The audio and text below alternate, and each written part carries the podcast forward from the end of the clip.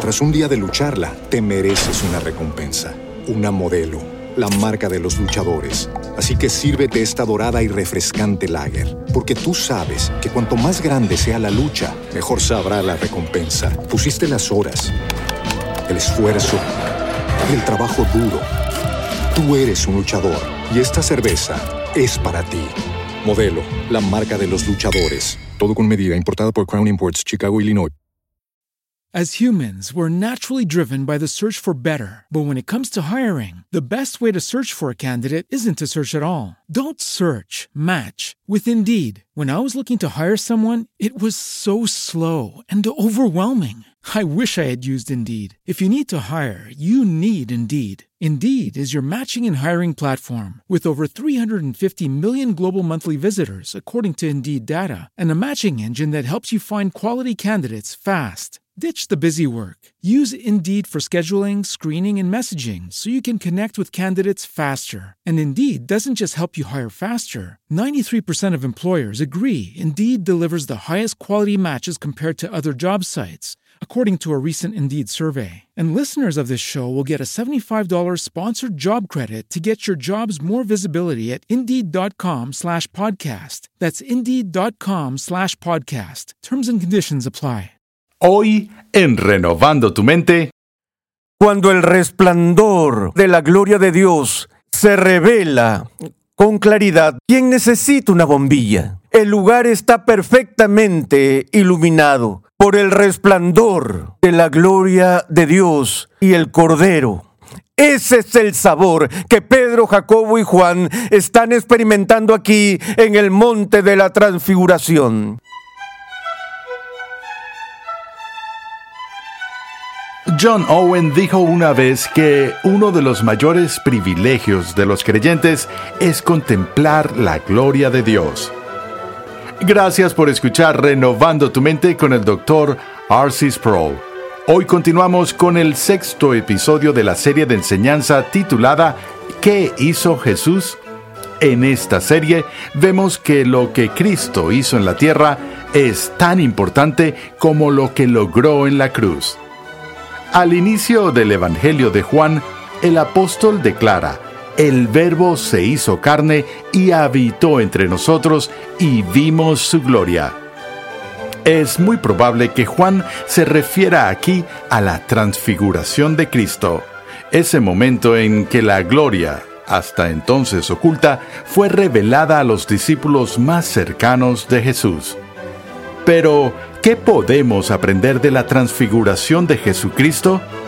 Acompáñame al salón de clases a escuchar al doctor R.C. Sproul mientras describe el momento en que Pedro, Jacobo y Juan contemplaron la gloria radiante de su Maestro. En esta sesión, al continuar con nuestro estudio de la obra de Cristo, vamos a dar una especie de salto largo en el tiempo. Vamos a pasar del registro de la tentación de Jesús en el desierto en el inicio de su ministerio terrenal y avanzar hasta la transfiguración que sucede muy cerca del final de su vida. Y quizás se pregunten, entonces, ¿eso significa que todo lo que sucedió entre su tentación y la transfiguración no tenía sentido? Claro que no. Una de las razones por las que quiero que veamos la transfiguración es personal y subjetiva. Siempre he dicho que si hubiera tenido la oportunidad de haber sido testigo ocular de algo en la vida de Jesús, obviamente me habría gustado ser testigo ocular de la resurrección. Pero además de eso, lo único que hubiera querido ver más que cualquier otro suceso con mis propios ojos fue la gloria de Cristo en su transfiguración. Porque ese episodio no solo nos da más información sobre Jesús, sino también nos comunica algo de vital importancia para el ministerio que llevó a cabo. Durante su ministerio terrenal, la mayor parte del tiempo se enfocó en la predicación, la enseñanza, principalmente sobre la venida del reino de Dios y la sanación de los enfermos e incluso en algunos casos de quienes ya habían muerto. Pero una de las principales responsabilidades de Jesús en su encarnación era manifestar, mostrar la gloria misma de Dios. Y esto es lo que le sucede aquí a una pequeña audiencia de tres hombres, Pedro, Jacobo y Juan, que son conocidos como el círculo íntimo de los discípulos de Jesús. Permítanme darles la versión de Mateo sobre este evento. En Mateo 17 escribe, seis días después, Jesús tomó con él a Pedro, a Jacobo y Juan su hermano, y los llevó aparte a un monte alto. Delante de ellos se transfiguró, y su rostro resplandeció como el sol, y sus vestiduras se volvieron blancas como la luz. En esto se les aparecieron Moisés y Elías hablando con él. Entonces Pedro dijo a Jesús, Señor, bueno es que estemos aquí. Si quieres, haré aquí tres enramadas, una para ti, otra para Moisés y otra para Elías. Mientras estaba aún hablando, una nube luminosa los cubrió y una voz salió de la nube diciendo, Este es mi Hijo amado, en quien yo estoy complacido, óiganlo a él. Cuando los discípulos oyeron esto, cayeron sobre sus rostros y tuvieron gran temor. Entonces Jesús se les acercó y tocándolos, dijo, levántense y no teman. Y cuando alzaron sus ojos, no vieron a nadie, sino a Jesús solo. Ahora, si recuerdan, cuando vimos el inicio de esta serie en la encarnación, mencioné que hubo una progresión general en la vida de Jesús que pasó de la humillación a la exaltación y que en su mayor parte la deidad que él compartió con el Padre y el Espíritu desde la eternidad, estaba encubierta, estaba oculta, estaba escondida detrás del velo de su naturaleza humana. Pero ahora, cuando Jesús estaba por concluir su ministerio público, el cual tuvo lugar principalmente en Galilea, y está a punto de dirigirse hacia Jerusalén, sabiendo muy bien lo que le esperaba allí en cuanto a sufrimiento y muerte, lo cual acababa de anunciar a sus discípulos en Cesarea de Filipo, antes de iniciar la caminata a Jerusalén, se aparta a un monte alto con Pedro, Jacobo y Juan y se nos dice que mientras ellos, los cuatro que estaban allí, Jesús se transfiguró ante sus ojos. ¿Qué significa eso? La palabra que se traduce como transfiguró proviene de una forma de la palabra griega metamorfo. Y tenemos una palabra en español que viene directamente de ahí, es la palabra metamorfosis. Hablamos de metamorfosis en este mundo cuando vemos al gusano hilando un capullo y después de una temporada pasa por un cambio radical en su forma y lo que emerge del capullo es la hermosa mariposa. Por lo tanto, lo que la transfiguración es o la metamorfosis es, es fundamentalmente una alteración, un cambio de la forma externa. Y el cambio que sucede ahora en la forma de Jesús, que es visto por estos tres discípulos, es nada menos que asombroso. Escuchen cómo Mateo lo describe. Delante de ellos se transfiguró, y su rostro resplandeció como el sol, y sus vestiduras se volvieron blancas como la luz. Lo primero que dice tiene que ver con su rostro, su semblante. Empezó a brillar, empezó a irradiar. Había una cierta refulgencia de gloria que ahora aparecía. Era mostrada justo delante de sus ojos. Ellos ven el rostro de Jesús empezando a resplandecer con tal intensidad que es tan brillante como el sol. No sé qué provoca en tu mente escuchar esa descripción pero pienso en algunas situaciones de la historia redentora. Primero, ese momento en el Antiguo Testamento cuando Moisés suplicó a Dios por una oportunidad de tener la visio Dei, la gran visión, la visión de Dios mismo. Moisés había sido testigo ocular, por supuesto, de esa zarza que ardía, que no se consumía. Moisés había sido testigo ocular de la milagrosa liberación de los carros de Israel en el Mar Rojo. Él había visto lo que Dios había manifestado en su gloria chequina, cuya magnitud era abrumadora. Pero cuando subió al monte pidió lo más grande, dijo, oh Señor, ahora, por favor, déjame ver tu rostro. ¿Se acuerdan? Dios dijo, no, Moisés, tú sabes que no puedes. Te diré lo que haré. Cortaré una hendidura aquí en la peña y te pondré en la hendidura de la peña y pasaré y dejaré que mis espaldas, literalmente las partes traseras del Señor, pasen junto a ti y te daré una visión momentánea de mi espalda, pero mi rostro no lo verás, porque fue escrito que ningún hombre puede ver a Dios y vivir. Y así Dios hizo lo que prometió y pasó junto a Moisés mientras Moisés estaba escondido allí en la hendidura de la peña. Y todo lo que Moisés vio fue la parte trasera de la gloria refractada de Dios. Y de repente el rostro de Moisés empezó a resplandecer con tal intensidad que cuando bajó del monte tuvo que cubrirlo porque la gente estaba aterrorizada por lo que veían. Lo que sabemos sobre ese episodio es que la gloria de Dios que irradiaba de una manera tan brillante desde el rostro de Moisés era una gloria reflejada, era un eco de la propia gloria de Dios.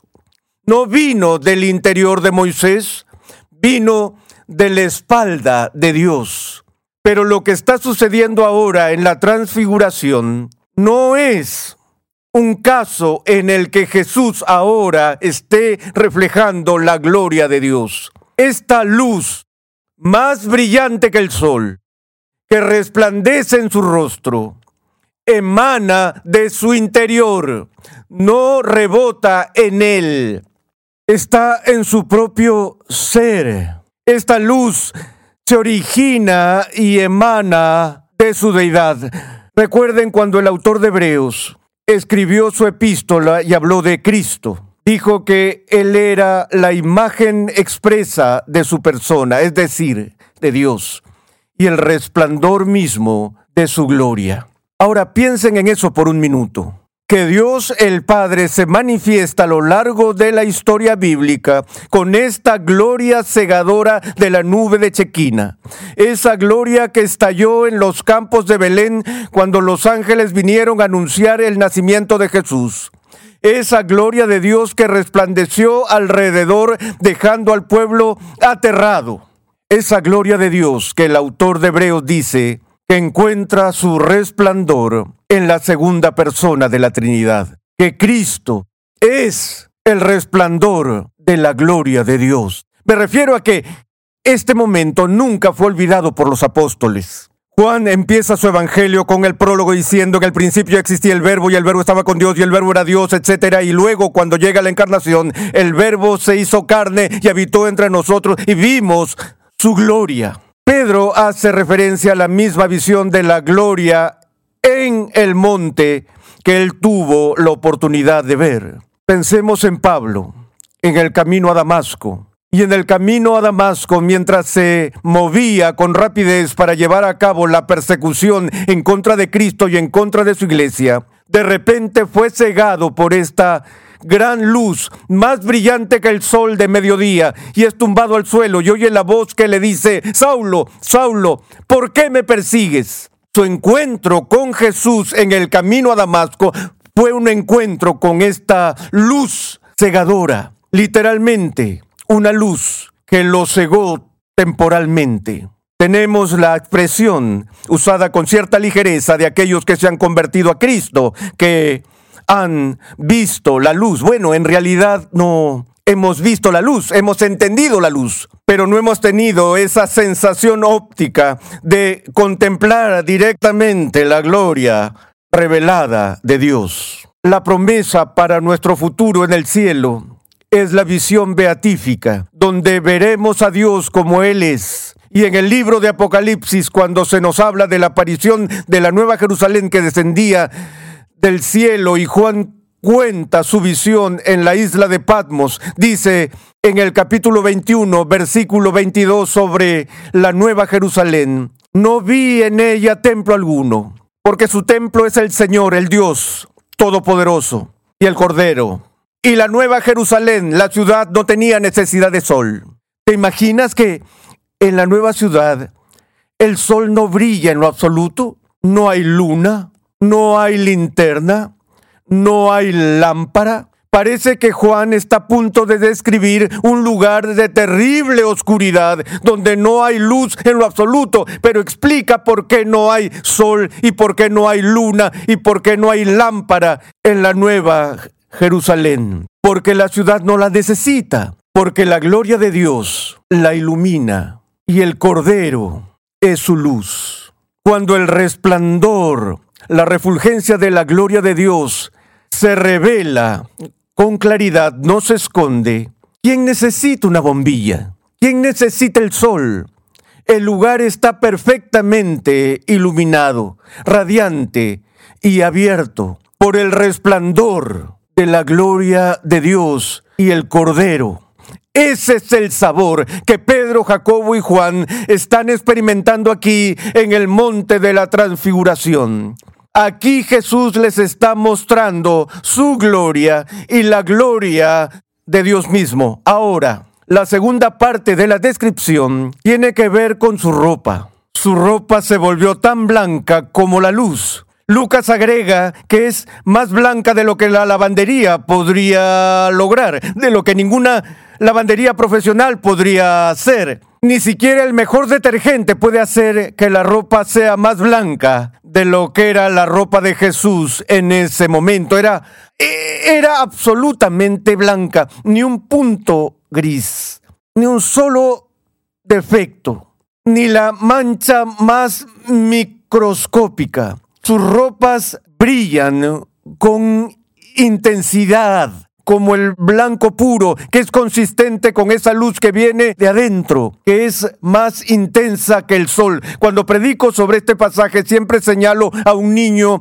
en algún lugar de la congregación y le hago una pregunta simple. Le pregunto, ¿de qué color es un limón? ¿De qué color es una naranja? Es demasiado fácil, así que le digo, ¿de qué color es un limón? Y todos los niños pequeños lo entienden, dicen, el limón es amarillo. Bien, ¿de qué color es cuando las luces se apagan? ¿De qué color es en la oscuridad? Y empiezan a pensar y quedan inmersos en una investigación filosófica antigua sobre las cualidades primarias y secundarias. Es decir, asumen que ese limón sigue siendo amarillo cuando las luces se apagan. Decimos que el color no es una cualidad primaria, es una cualidad secundaria, no es algo que es inherente, que habita dentro del objeto sino que el color que experimentamos en este mundo es el resultado del resplandor del sol. Y los colores que vemos son los colores que no se absorben, sino que se reflejan desde el arco iris. Así que todo en sí mismo es incoloro.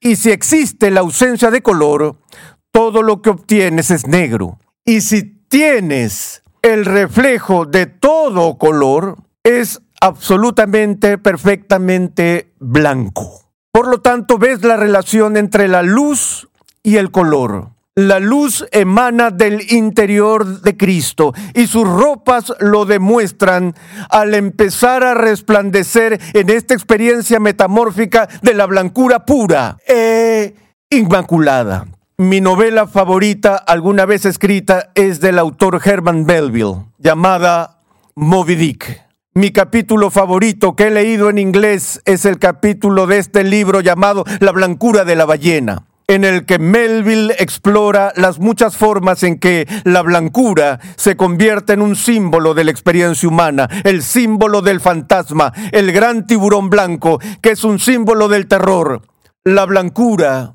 de la virginidad y de la pureza. Y vio en esa gran ballena albina un símbolo terrenal de Dios, donde esa blancura muestra al mismo tiempo su gloria y su poder y su majestad, pero también hay un recubrimiento debajo del cual se esconde su identidad. Si tienen la oportunidad de leer ese capítulo, deben hacerlo. Es intencionalmente teológico y fue intencionalmente teológico según el diseño de Melville. Pero esta experiencia en el monte de la transfiguración no es solo visual.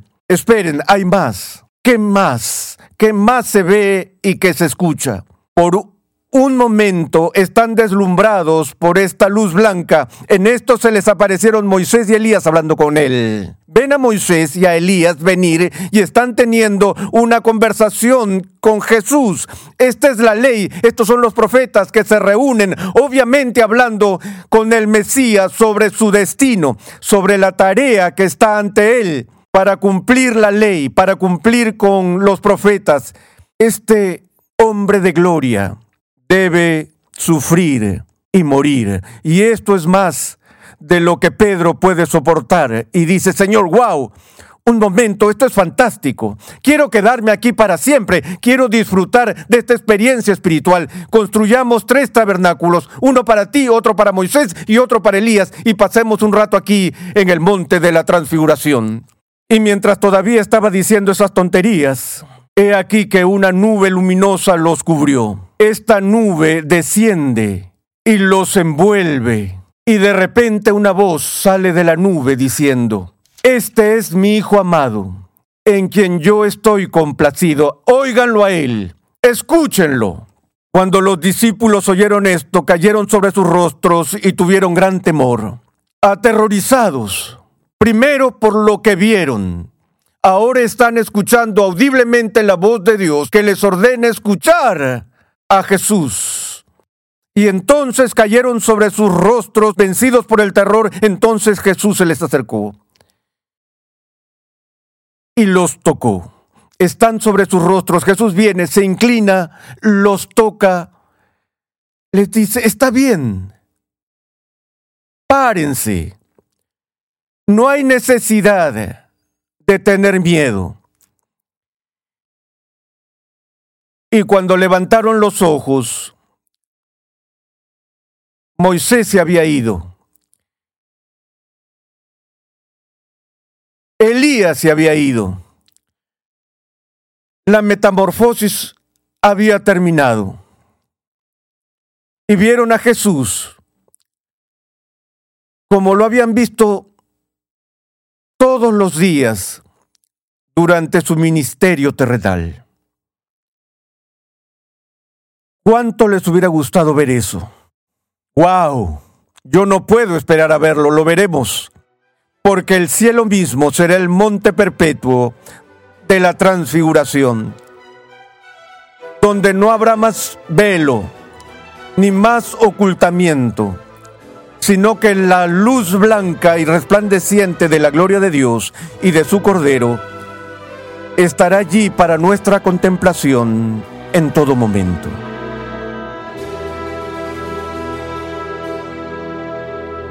¿Podrías imaginarte estar allí aquel día? Jesús invitó a su círculo íntimo a subir a la cima de la montaña y comenzó a brillar. Mateo dice que brilló como el sol, y Dios Padre habló desde la nube. Cuando consideramos lo que Jesús hizo mientras anduvo entre nosotros, este momento tiene que ser uno de los más importantes. Estás en sintonía de Renovando tu Mente con el Dr. Arcis Sproul. Te invitamos a visitar nuestra página web renovandotumente.org, donde podrás descargar gratuitamente la guía de estudio de la serie de hoy. Conexión Ligonier ya está disponible Conexión Ligonier permite a cristianos en crecimiento estudiar en línea gracias a una amplia biblioteca de cursos interactivos en video impartidos por el fundador de Ministerios Ligonier, el Dr. Arcis Sproul, y otros destacados pastores, teólogos y expositores cristianos. Cada curso contiene herramientas de estudio para ayudarte a aplicar lo que estás aprendiendo, incluyendo pruebas opcionales, preguntas de discusión, así como también la facilidad de visualizar tu avance en cada paso. Tienes la flexibilidad de tomar todos los cursos que quieras, cuando y donde quieras y al ritmo que más te convenga. Para más información, visita conexionligonier.com. Cuando el profeta Jesús de Nazaret de Galilea entró triunfalmente en Jerusalén, lo hizo en cumplimiento de una promesa del Antiguo Testamento de que el rey de Israel vendría a la ciudad montado en un burro.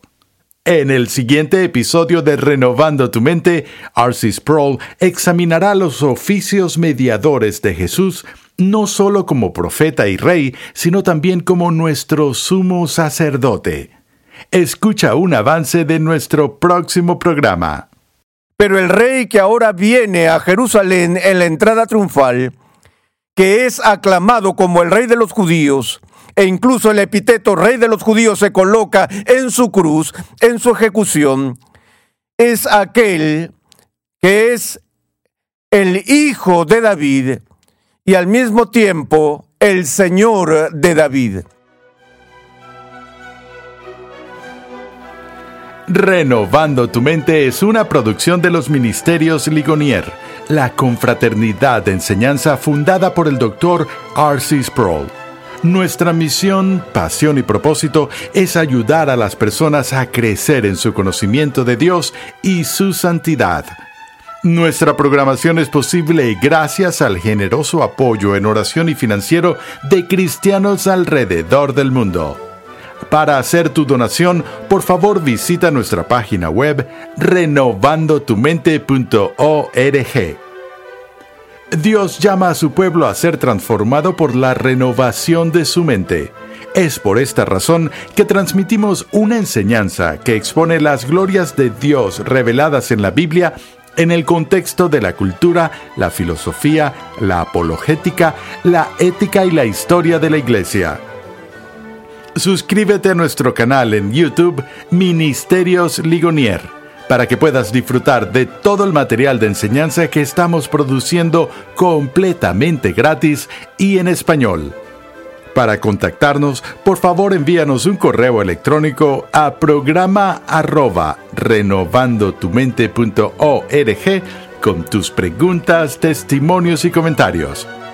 Recuerda que en nuestra página web renovandotumente.org Puedes adquirir gratuitamente la guía de estudio de la serie de hoy y además encontrarás una amplia variedad de recursos tales como clases, artículos y contenido multimedia con la finalidad de cumplir con nuestra misión de proclamar, enseñar y defender la santidad de Dios en toda su plenitud a tantas personas como sea posible.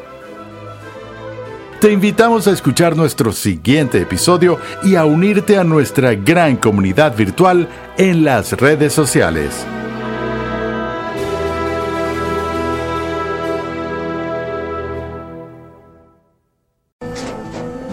Tras un día de lucharla, te mereces una recompensa, una modelo la marca de los luchadores. Así que sírvete esta dorada y refrescante lager, porque tú sabes que cuanto más grande sea la lucha, mejor sabrá la recompensa. Pusiste las horas, el esfuerzo, el trabajo duro.